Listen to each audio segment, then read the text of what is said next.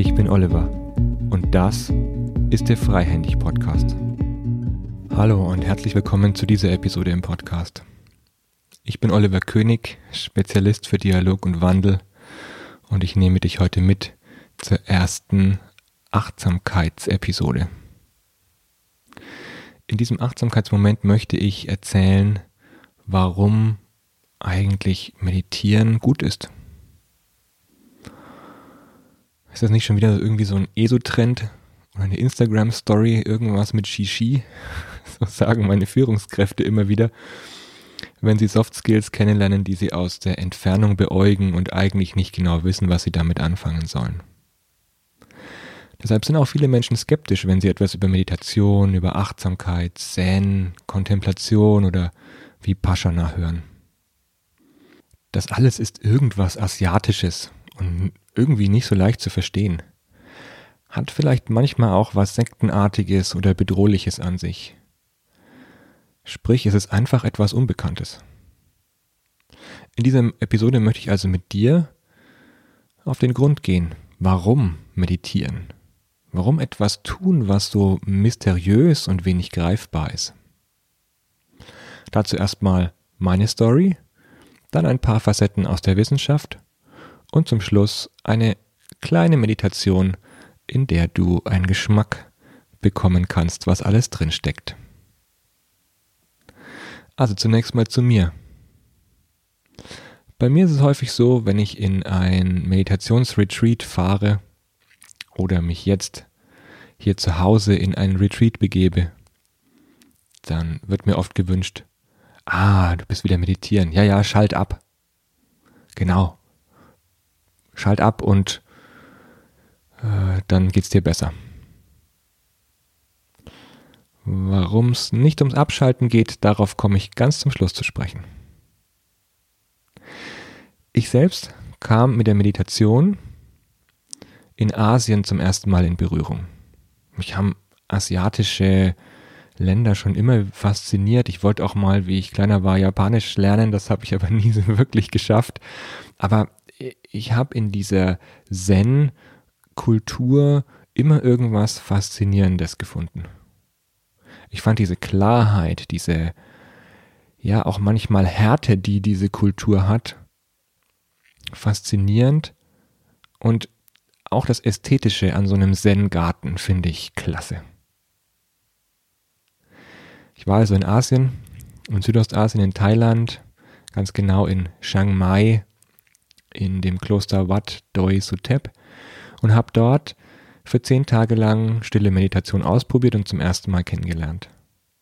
Das Kloster liegt auf einem wunderschönen Hügel über Chiang Mai und ich konnte dort das erste Mal von Mönchen lernen, wie es ist, in Stille zu sein sich auf die eigenen Gedanken, den eigenen Atem, die eigenen Schritte zu konzentrieren und wirklich zehn Tage im Schweigen zu bleiben. In der Vipassana-Meditation, zumindest dort im Kloster, lernt man auch Körperpunkte kennen, die man geistig berührt und die sich dann erwärmen, was ziemlich abgefahren ist. Ich war ziemlich begeistert von dieser Technik, hatte aber auch was, was spooky war, wenn man so mit dem Geist seinen Körper an bestimmten Punkten erwärmen kann.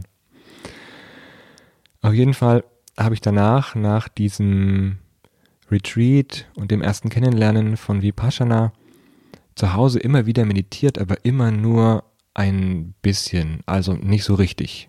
Zwischendurch mal und auch nicht regelmäßig. Dann hat mir irgendwann ein Kollege von mir von einer Zen-Einführung erzählt. Er war auf einer Zen-Meditation, das war ein Wochenende lang, und er war dann immer wieder mal auf Sessions, so, so nennen sich die Retreats bei den Zen-Leuten.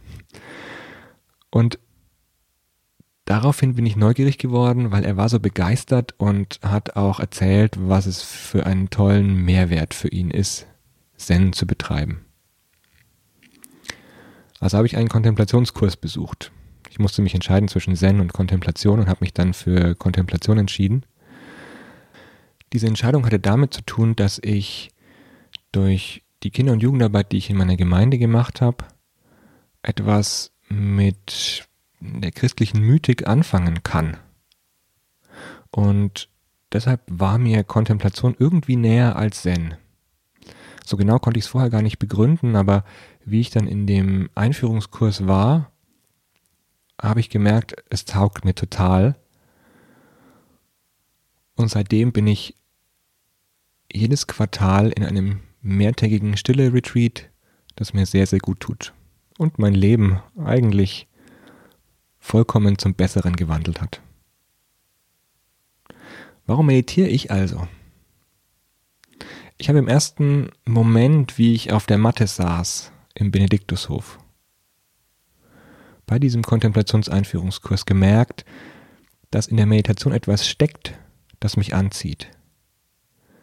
Ich wusste, es hilft mir besser, mit mir klarzukommen, mich zu sortieren und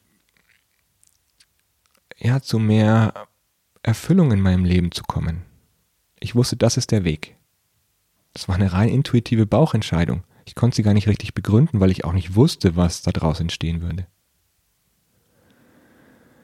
Dann, nach einem halben Jahr, hatte ich erste Momente, in denen es komplett still wurde.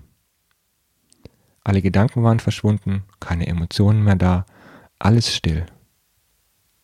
Und das ist ein göttliches und erfüllendes Gefühl. Wirklich schön. In diesem Moment habe ich begriffen, wir haben zwei Zustände, in denen wir sein können. Wir können etwas tun oder wir können einfach nur sein. Die Herausforderung in der Meditation ist es, zu sein, in diesem Moment zu sein. Später kam bei mir dann hinzu, dass sich Tun und Sein in der Priorität getauscht haben. Das bedeutet, Sein ist jetzt für mich normal und das Tun integriert sich ins Sein. Es klingt jetzt total abgefahren oder sehr, sehr kryptisch. Nur ich habe mich irgendwann auch bewusst entschlossen, dass ich nicht mehr die Meditation als Auszeit nutzen möchte, um zwischendrin mal stille Momente zu erleben, sondern diese Stille hat sich bei mir so in mein Wesen integriert, dass ich natürlich noch Momente habe, in denen mich, ich mich selber auch ein Stück verliere. Aber eine Grund, Zufriedenheit, Gelassenheit und innerer Ruhe bleibt immer, egal wie turbulent es außenrum ist. Und das ist ein fundamentaler Unterschied für mich zu meinem vorherigen Zustand. Mein vorheriger Zustand war davon abhängig, wie es im Außen ist. Wenn viele schöne Momente passiert sind, war es in mir auch schön. Wenn es doof war, war es in mir auch doof. Es war eine Riesenabhängigkeit davon, wie mein Außen ist, mit welchen Menschen ich in Kontakt komme oder auf welche Art und Weise ich gerade mit mir gut bin. Und das hat sich rumgedreht. Durch meine tägliche Meditation hat sich diese Stille so integriert, dass ich sehr zufrieden bin, auch wenn etwas sehr Kritisches passiert. Natürlich bin ich immer noch Mensch, Ja, ich werde auch noch ärgerlich an der einen oder anderen Stelle. Ich ähm, ja, bin auch an, in einigen Situationen hm, nicht mit mir im Reinen und es gibt auch Momente, in denen ich auch einfach immer wieder traurig bin oder ohnmächtig oder beschämt. Nur es gibt einen kleinen Abstand in mir zwischen diesen Gefühlen und dieser Stille. Und wenn diese Stille da ist, kann vieles kommen. Aber es bringt mich nicht aus der Balance. Ich habe also für mich durch die Meditation aufgeräumt, in mir und auch in meinem Leben. Und ich kann jetzt durch meinen Beruf auch andere Menschen mit Momenten der Stille und Achtsamkeit inspirieren. Ich baue es also in meinen beruflichen Alltag immer wieder ein. Gleichzeitig ist für mich Achtsamkeit aber auch ein Training, ein Training ohne Endzustand. Also ohne dass man jemals fertig wird. Und das Training beinhaltet für mich einerseits Aufmerksamkeitstraining, dann Selbsterkenntnis, Training in Anführungszeichen und so etwas wie Mindful Mastery. Äh, das werde ich auch noch später mal ausführen. Außerdem kann ich mich sehr gut durch Meditation in meinen mentalen Gewohnheiten und Mustern überprüfen und sie verändern. Allein das ist schon wunderbar, ja? Ich kann mich selbst verändern. Normalerweise braucht man für sowas ja eigentlich Therapie oder einen Coach oder ähm, irgendwelche Lebenskrisen oder was auch immer.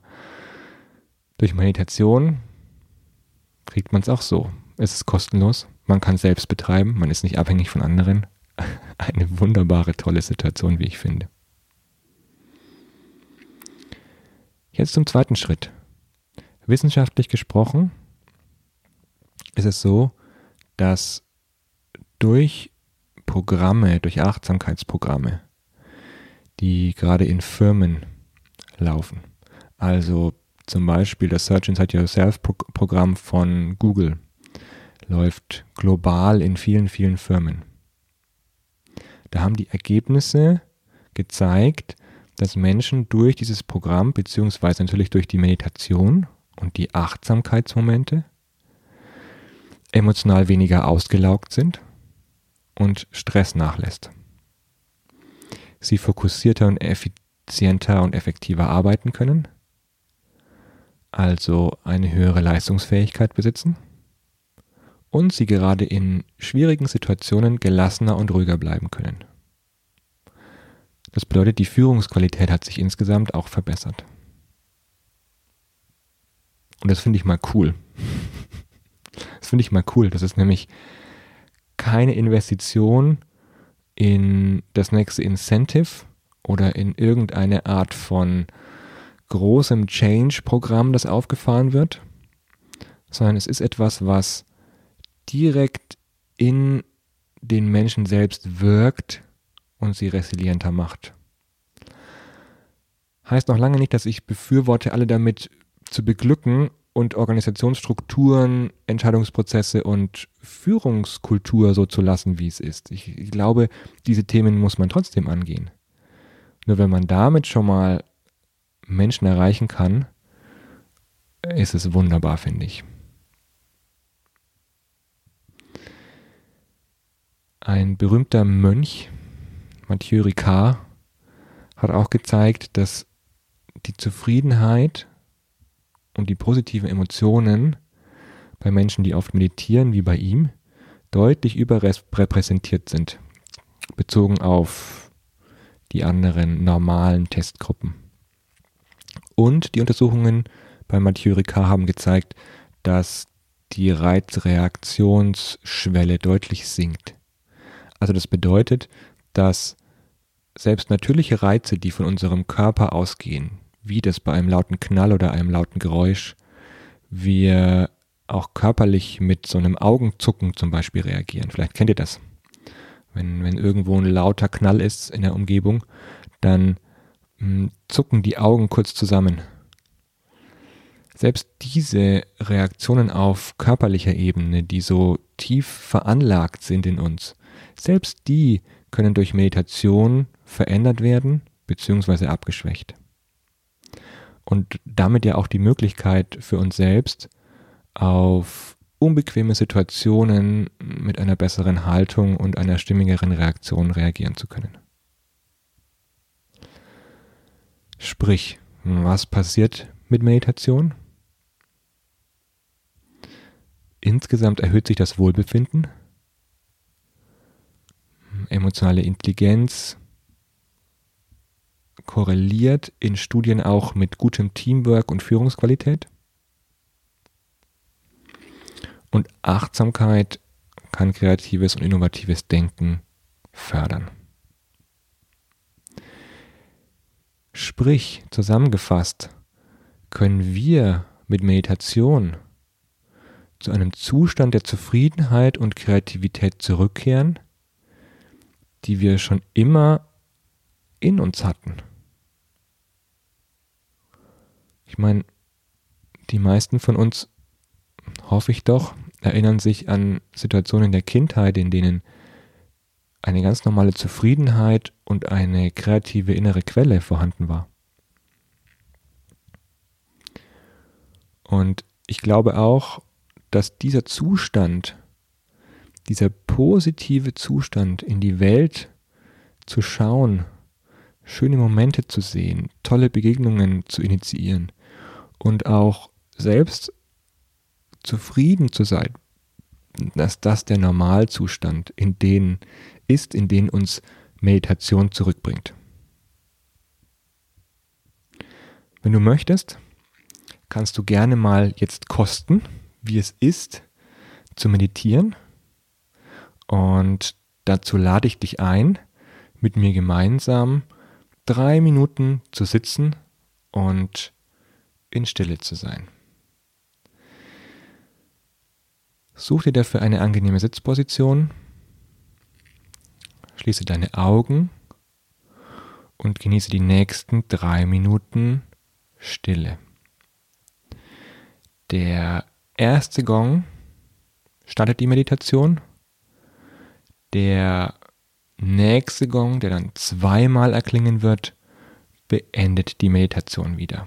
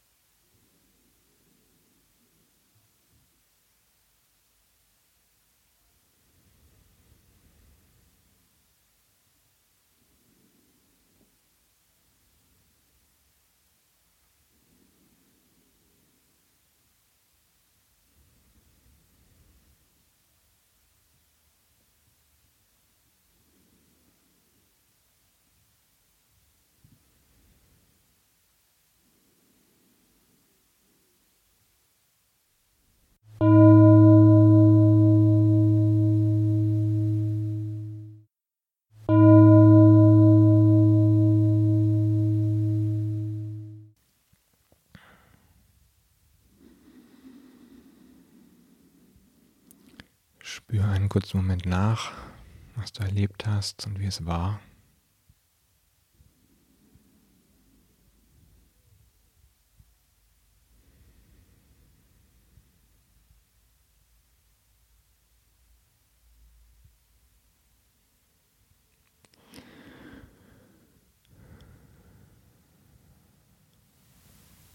Und dann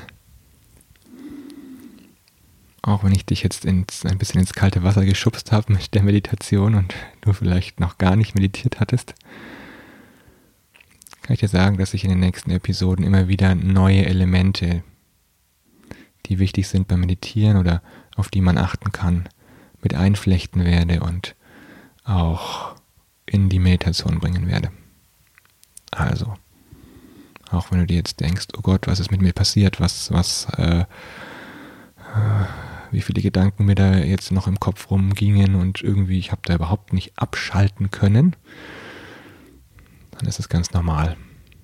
Denn, jetzt komme ich nochmal zurück auf den Anfang, es geht nicht darum abzuschalten, sondern es geht darum, wach zu sein. Es gibt einen schönen Abendspruch im Zen, den ich euch jetzt noch mitgeben möchte. Aus tiefem Herzen sage ich euch, Leben und Sterben sind ernste Angelegenheiten. Alle Formen vergehen. Kein Verweilen kennt der Augenblick. Deshalb sei achtsam, stets gegenwärtig, nie nachlässig. Seid wach. Und jetzt wünsche ich dir einen zufriedenen Tag und schreib mir doch mal, ob du weiter interessiert bist an Meditationsthemen oder gemeinsame Meditationen oder auch, falls Fragen aufgetaucht sind. Schreib mir direkt über die Freihändig Homepage und dann freue ich mich auf Kontakt mit dir. Alles Gute. Danke fürs Zuhören bei dieser Episode. Wenn dir der Podcast gefällt, erzähle es gerne weiter. Teile, like oder abonniere den Podcast. Du findest alle Infos dazu auf www.freihändig.net. Freihändig mit AE. Wenn du mit mir arbeiten möchtest, dann schau auf meine Homepage oliver-könig.net König mit UE. Alles Gute und auf ein freihändiges Wirken und Leben. Dein Oliver.